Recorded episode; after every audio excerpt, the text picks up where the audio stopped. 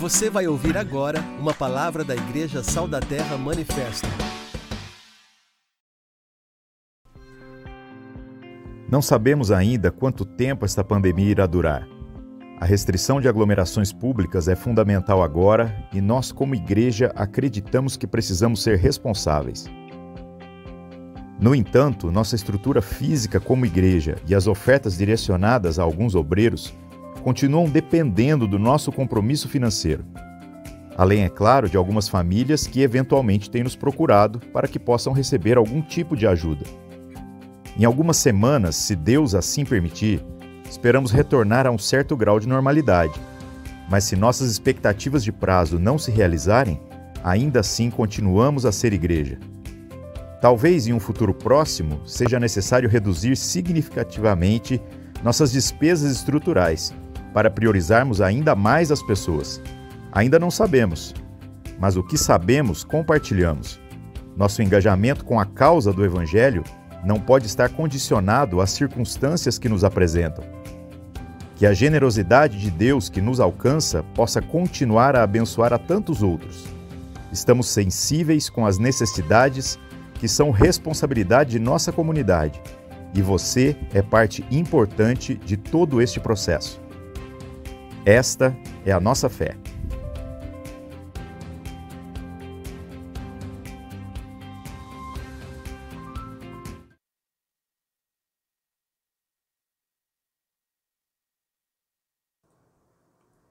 Fala galera! E aí, como é que vocês estão? Boa noite para quem está assistindo aí ao vivo hoje, domingo.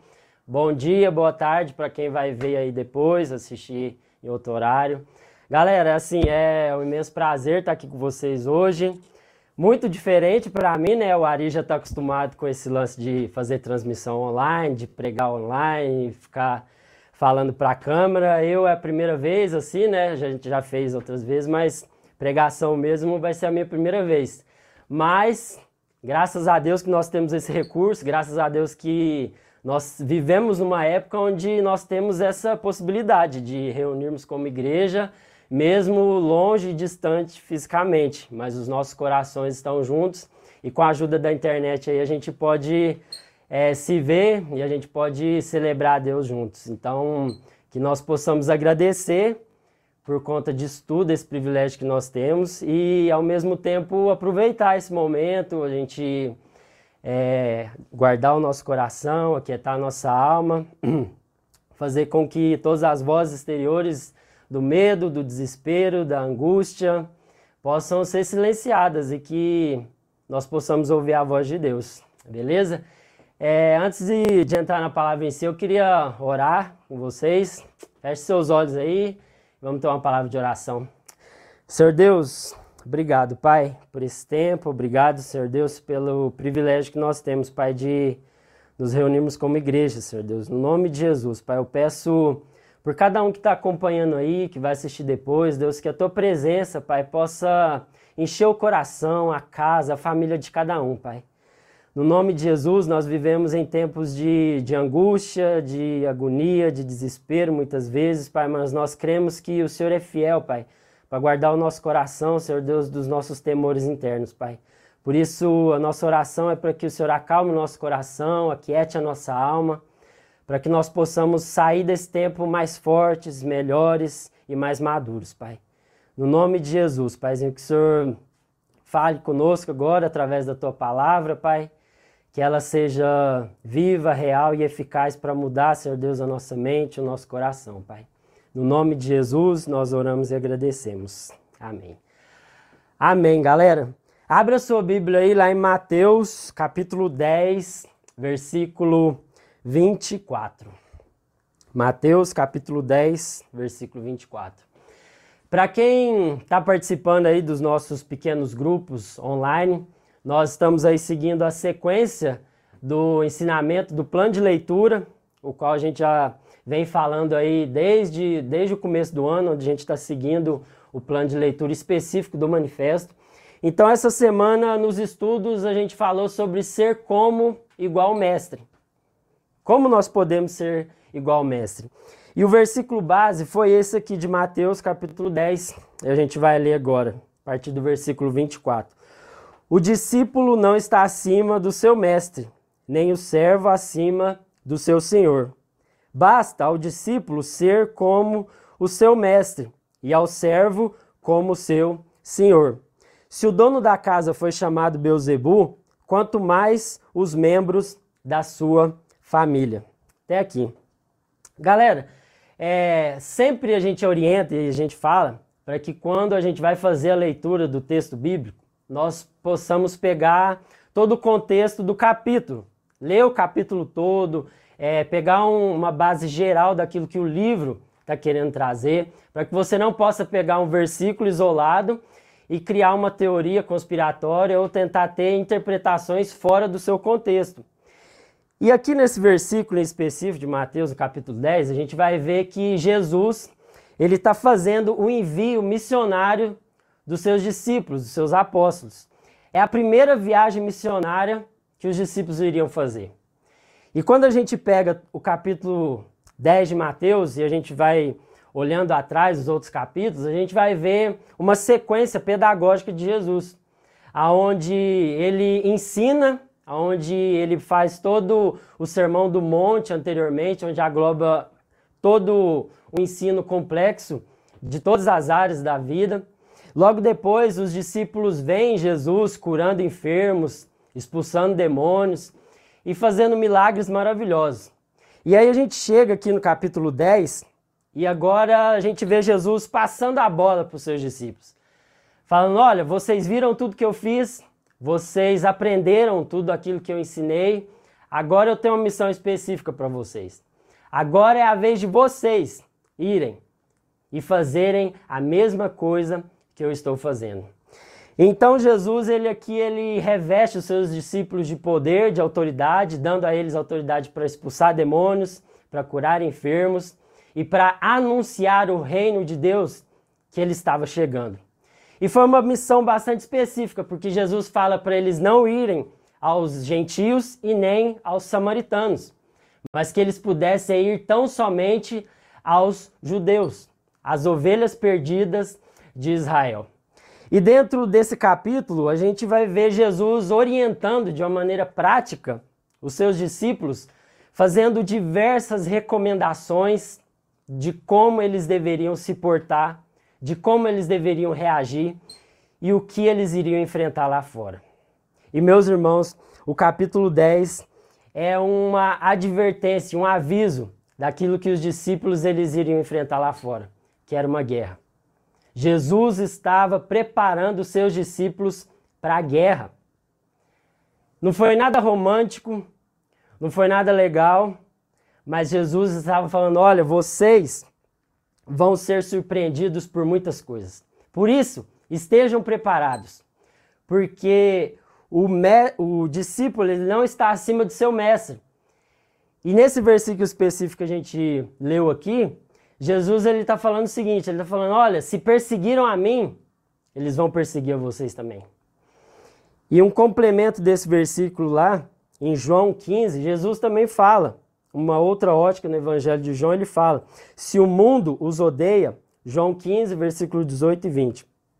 Se o mundo os odeia, lembre-se de que primeiro odiou a mim. O mundo os amariam se pertencesse a ele, mas vocês já não fazem parte do mundo. Eu os escolhi para que não mais permaneçam ao mundo, e por isso o mundo os odeia. Vocês se lembram do que eu lhes disse? O escravo não é maior do que o seu senhor? Uma vez que eles perseguiram, uma vez que eles me perseguiram, também os perseguirão. E se obedeceram à minha palavra, também obedecerão à sua. Galera, Jesus aqui ele já deu um spoiler assim grandão do que, que ia acontecer. Olha, vocês fiquem espertos. Olha, prestem atenção nas recomendações que eu vou dar para vocês, porque eu, vou, eu estou enviando vocês como ovelhas no meio de lobos. Então Jesus foi bastante realista para que os discípulos deles não fossem surpreendidos no meio do caminho. Lá no versículo 21 ele fala: Olha, o seu irmão vai te trair. Ele vai te entregar à morte. Os pais se rebelarão e também os matarão. No versículo 22, ele fala novamente, né? Todos os odiarão por minha causa. Então, galera, Jesus aqui estava dando a maior missão da vida deles. Era a primeira de muitas que eles iriam enfrentar. E quando a gente pega o livro de Atos, quando nós pegamos as cartas de Paulo e as demais cartas do Novo Testamento, nós vamos ver como esses discípulos eles sofreram. Como esses discípulos, eles realmente foram como o mestre. Como eles sofreram, como eles passaram por dificuldades, por perseguições, por traições, por espancamentos, por prisões. Nada além daquilo que Jesus já tinha avisado a eles que eles iriam passar. Então eles já estavam cientes. Eles já estavam, rea... eles já estavam ligados naquilo que iria acontecer com eles. E agora você pensa, se Jesus fizesse uma pregação dessa nos dias de hoje, aonde a teologia do coach, onde a teologia do preserve-se a si mesmo, seja feliz, prevalece. Quantos de nós não iríamos sair correndo, falar, não, quero saber disso não. Você é louco? Ser preso? ser torturado, ser traído. Não, não quero isso. Em outro, em outro momento, alguns discípulos desistem. Eles falam: Não, Jesus, suas palavras são muito duras e difíceis. E ali fala que alguns dos discípulos abandonaram Jesus. Até onde vem aquela famosa frase de Pedro, onde ele fala que Senhor, para onde a gente vai se só o Senhor tem as palavras de vida eterna? E ali eles permanecem fiéis. Mas galera, pensa esse discurso nos dias de hoje. Será que você iria permanecer fiel ao chamado?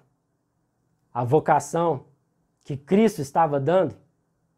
Muitos de nós iríamos desistir.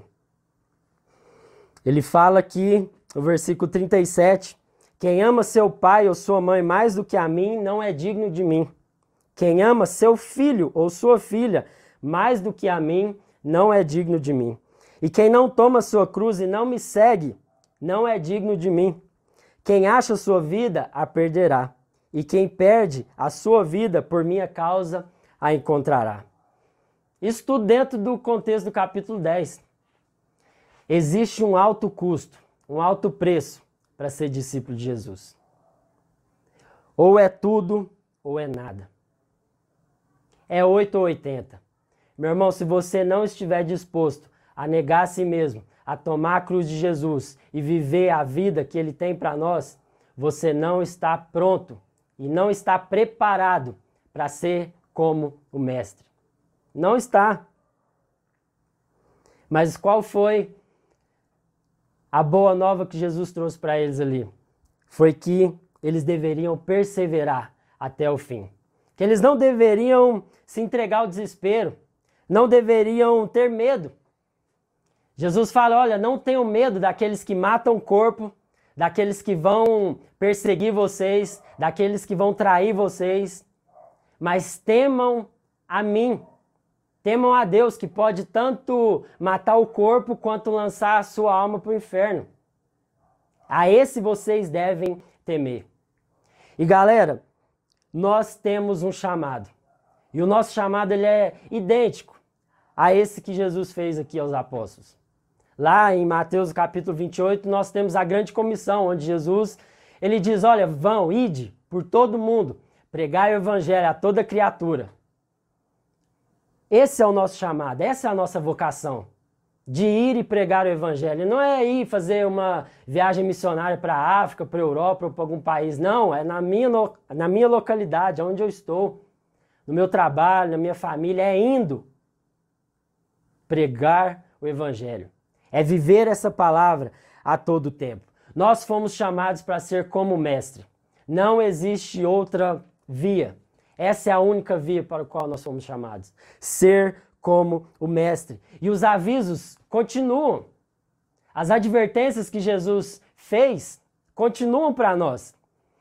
Às vezes o nosso contexto ele é muito diferente daquilo que era o contexto dos apóstolos. Nós vivemos num, num país maravilhoso, onde não tem perseguição, onde nós não somos presos por nos reunirmos. Agora pensa naqueles países onde há perseguição severa, no Irã, no Afeganistão, aonde a galera tem que se reunir escondido, porque se forem descobertas pelo governo, elas podem ser presas, em alguns lugares até mortas.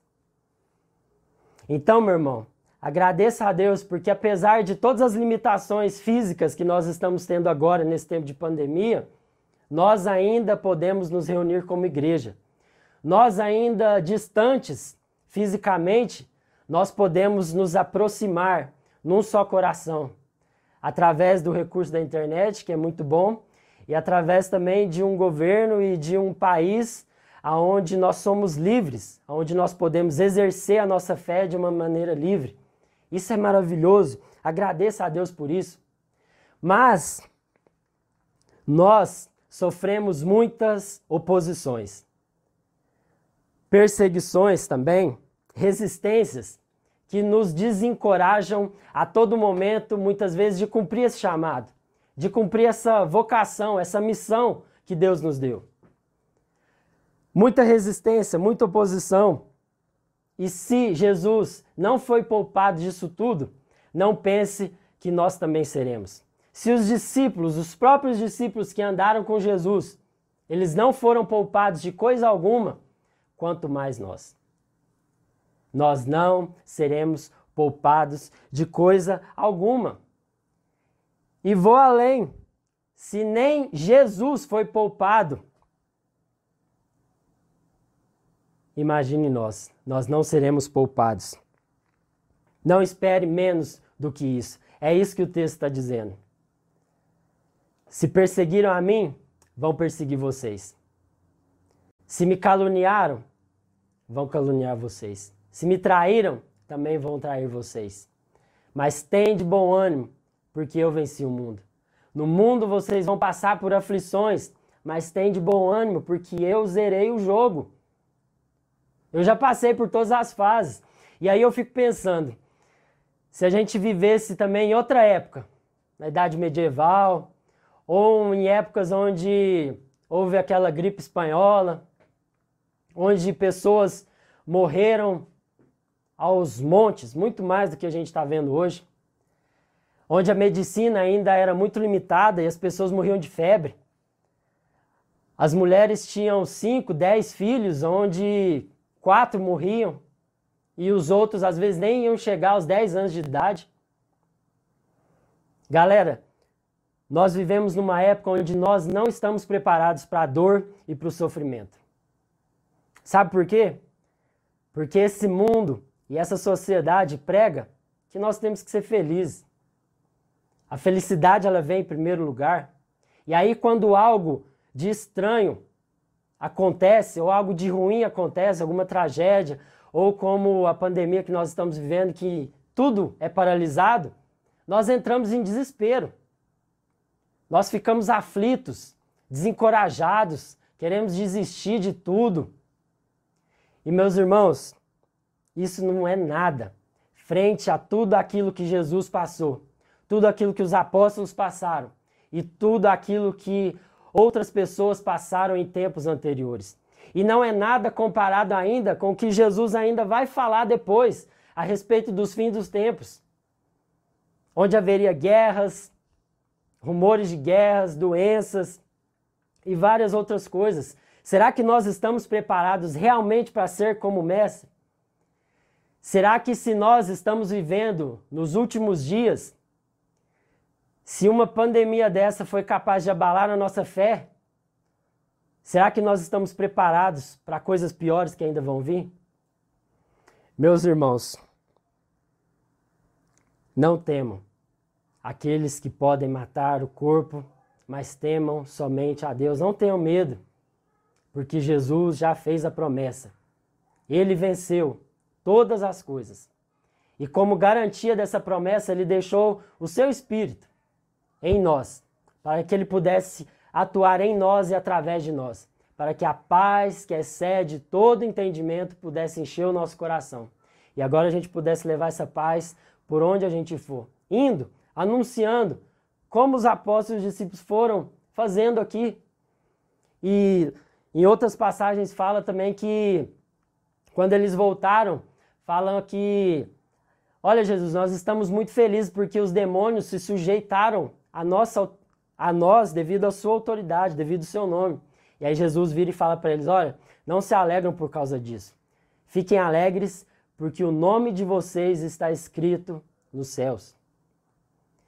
Então Jesus ele muda a ótica. Ele fala: olha, não prestem atenção nas coisas visíveis desse mundo. É claro que nós devemos tomar os cuidados, é claro que nós devemos nos precaver. Aqui em outros versículos, Jesus vai falar: olha, se vocês forem rejeitados em uma cidade, sacudam o pé para que saia o pó e vão para outra.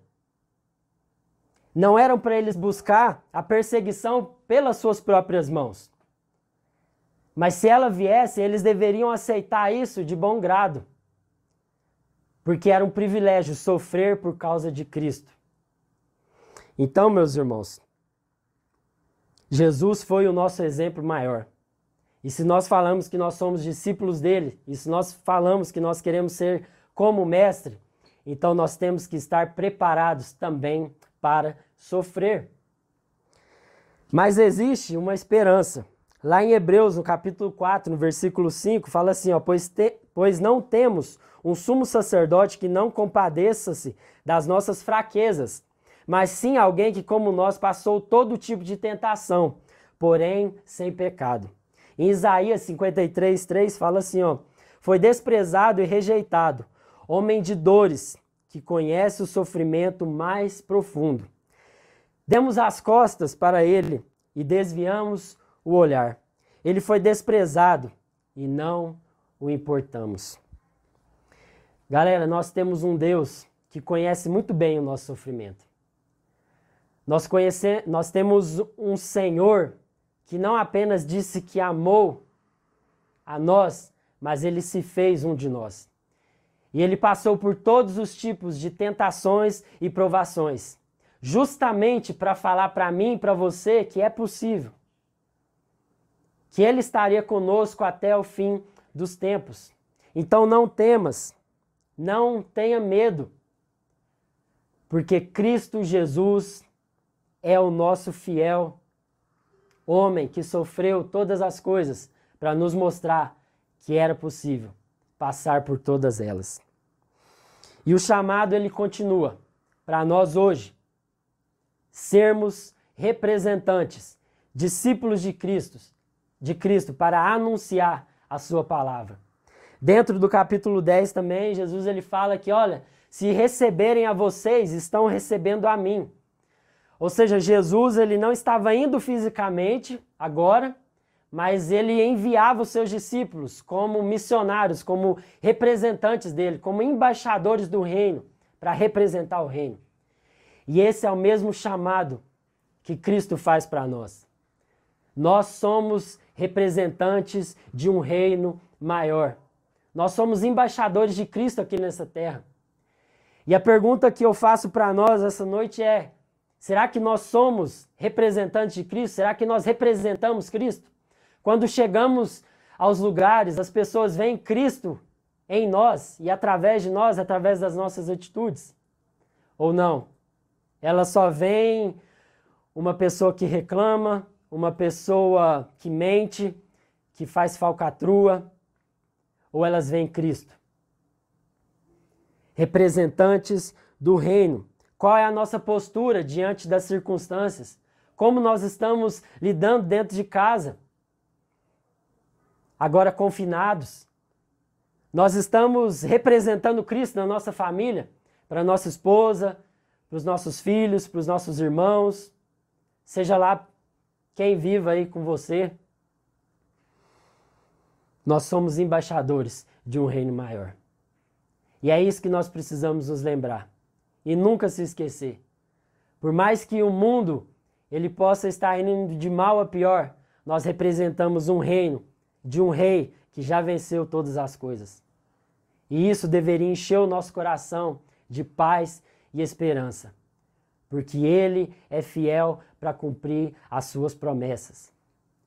Então, meus irmãos, Lá em Filipenses, no capítulo 2, nós temos aqui um padrão para que nós possamos seguir, sendo como mestre. Eu vou pegar a Bíblia aqui, que esse versículo que eu não anotei. Filipenses, capítulo 2, versículo 3. Não sejam egoístas, nem tentem impressionar ninguém. Sejam humildes e considerem os outros mais importantes que vocês. Não procurem apenas os próprios interesses, mas procurem-se também os interesses alheios. Tenham a mesma atitude demonstrada por Cristo Jesus. Embora sendo Deus, não considerou ser igual a Deus. Fosse algo que, a, que devesse se apegar. Em vez disso, esvaziou-se a si mesmo, assumiu a posição de escravo, nasceu como ser humano. Quando veio em forma humana, humilhou-se e foi obediente até a morte e morte de cruz. Então, galera, aqui nós temos um padrão. Nós temos aqui uma referência imutável de como nós devemos nos portar nesse mundo. Em humildade. E essa humildade não é aquela humildade que a gente sempre fala no manifesto, né, de se autocoitadar, de falar, nossa, que difícil, né, a situação tá complicado, ai meu Deus, o que, que vai acontecer? Não, é uma humildade que reconhece o senhorio de Deus sobre a nossa vida. Humildes de espírito, aonde tem a sua esperança ancorada na palavra de Deus e não nas circunstâncias exteriores.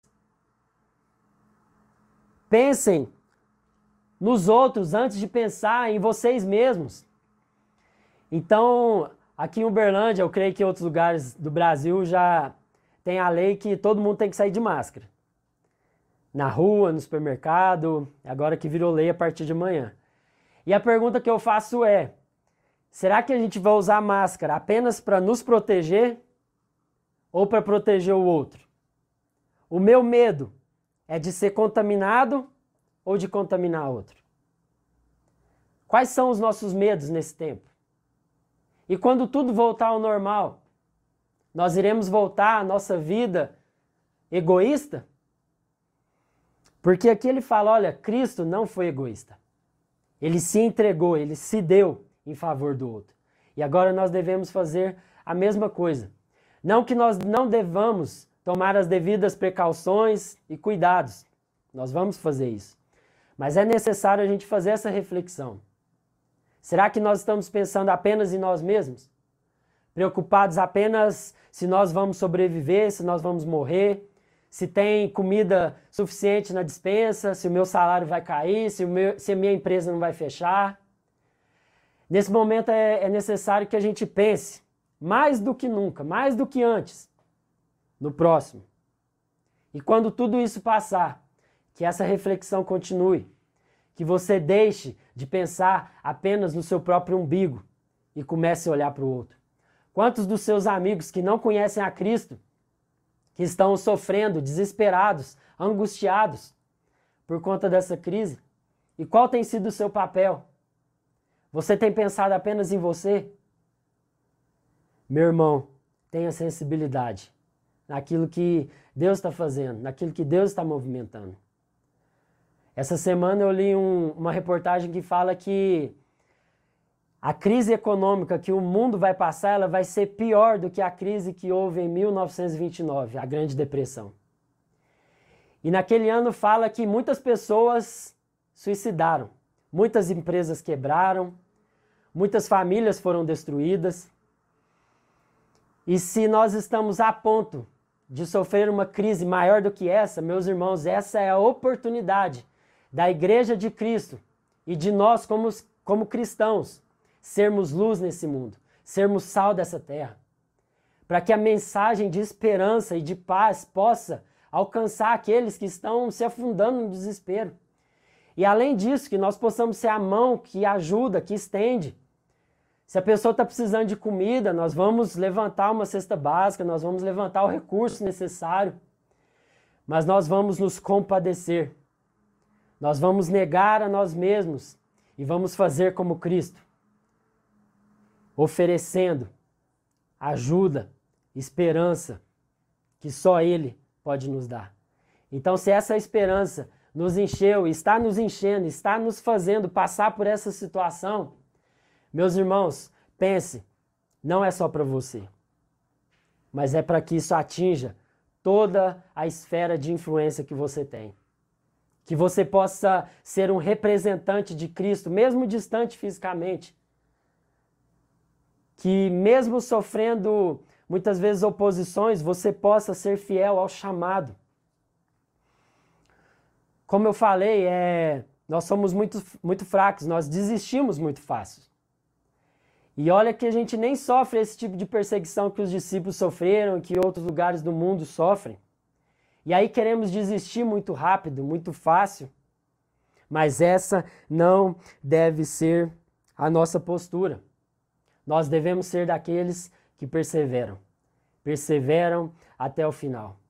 Se a gente tiver que sofrer, que nós soframos por fazer a vontade de Deus se nós tivermos que nos agoniar, que nós possamos nos agoniar porque nós sabemos que alguém está sofrendo mais que eu.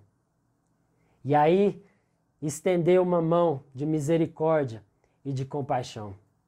Muitas das nossas crises são crises fúteis, são crises existenciais, que a palavra de Deus já disse para a gente não se preocupar com o que de comer, o que de vestir, aonde morar que se ele cuida dos pardais, a gente vale muito mais do que pardais. Ele iria cuidar de nós. E isso também ele fala dentro do capítulo 10. Por isso, leia o capítulo 10 em outro momento e você vai ver quantas coisas ricas Jesus estava trazendo ali para os seus discípulos. É necessário a gente se desapegar deste mundo. Porque aquele que quiser ser amigo do mundo se torna inimigo de Deus. Então a pergunta que eu faço também muitas vezes é: se a gente não sofre tanta perseguição e oposição e resistência por vivermos o Evangelho, então nós vivemos um Evangelho muito vagabundo, muito sem vergonha, onde nós negociamos os nossos princípios, os nossos valores, onde na primeira oportunidade eu minto, eu roubo, eu furto, onde na primeira oportunidade eu me entrego à pornografia, à traição,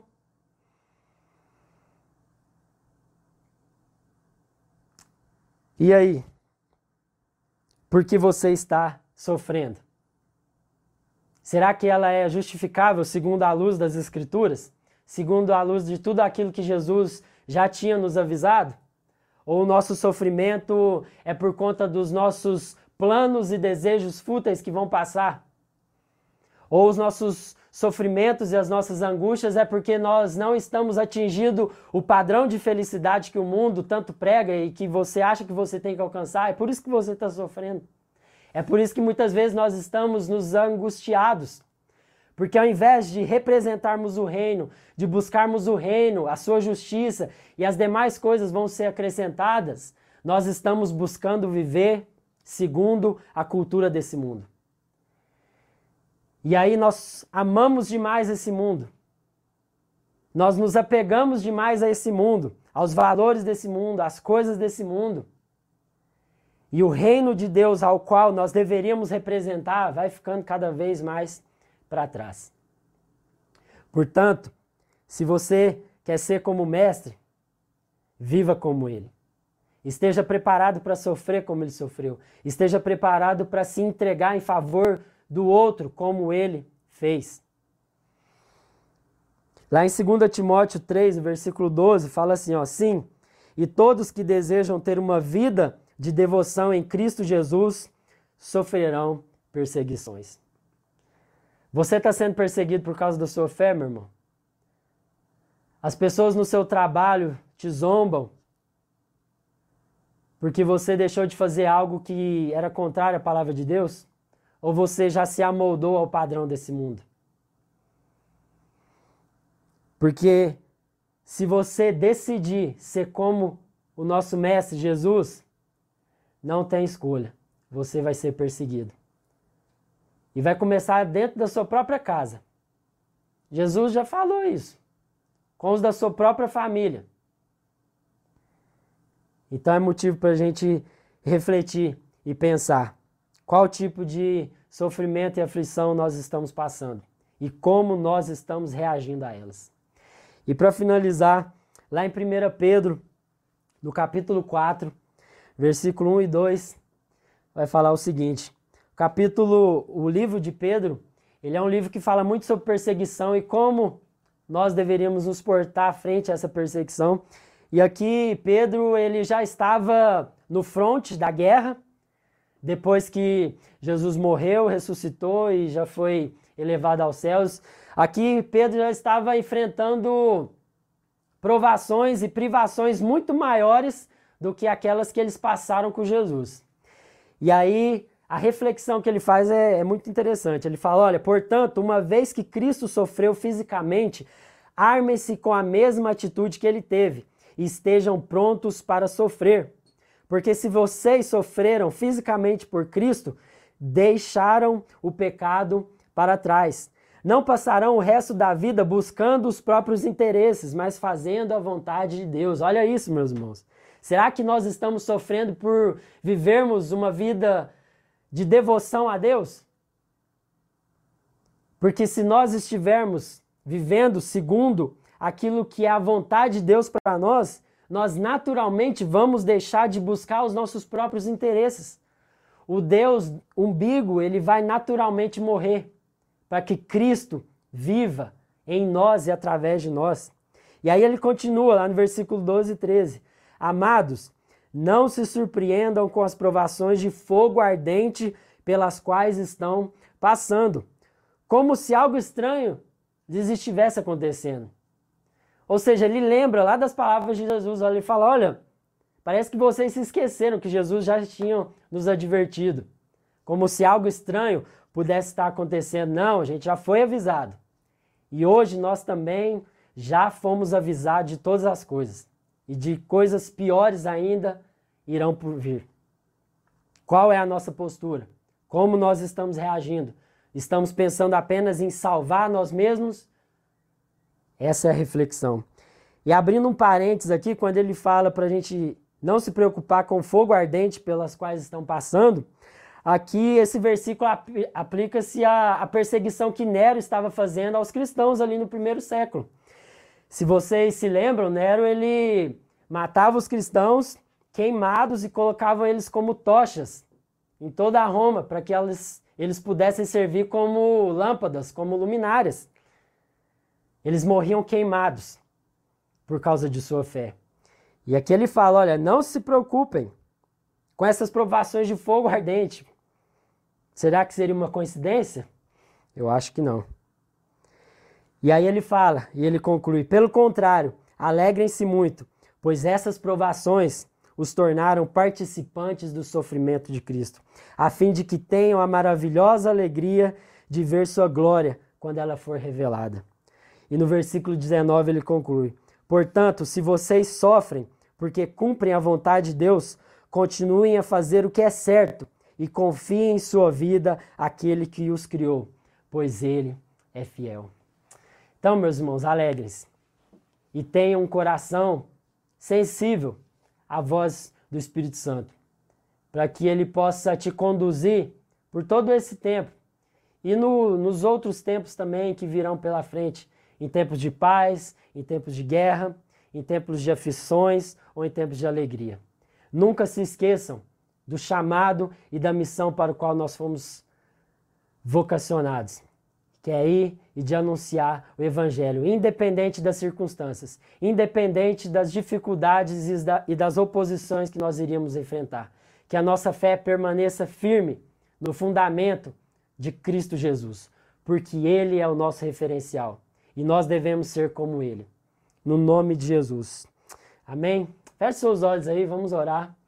Coloca sua vida diante de Deus e que depois você medite em tudo isso que, que foi falado e leia também o capítulo 10 de Mateus inteiro. Amém? Senhor Deus, no nome de Jesus, nós queremos colocar o nosso coração diante do Senhor, Pai. Clamar que o Teu Espírito Santo venha aquietar a tempestade que há dentro dele, Pai. Que no nome de Jesus nós possamos ser fiéis, Deus, ao teu chamado, Senhor Deus. Que nós continuemos ser representantes, Pai, do Teu reino, apesar das dificuldades, apesar das, das perseguições, das resistências, das provações, Pai. Que a nossa fé não venha vacilar, Pai. No nome de Jesus, que o Senhor ajude os meus irmãos nas suas casas, Pai, com as suas dificuldades, com os seus problemas, Pai. Que eles possam trazer tudo à luz da palavra de Deus. Que eles possam, Pai, trazer tudo ao referencial máximo que é Cristo Jesus, Pai.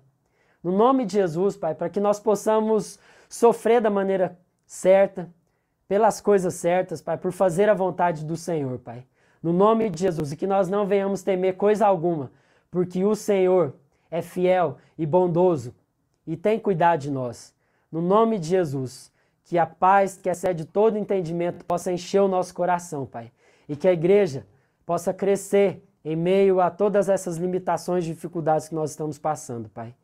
Não porque nós somos melhores, não porque nós somos mais bonitos, mas porque nós decidimos ser como mestre e viver como ele viveu, Pai.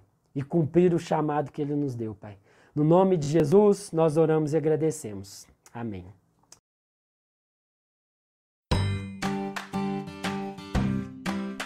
Você ouviu uma palavra da Igreja Sal da Terra Manifesto.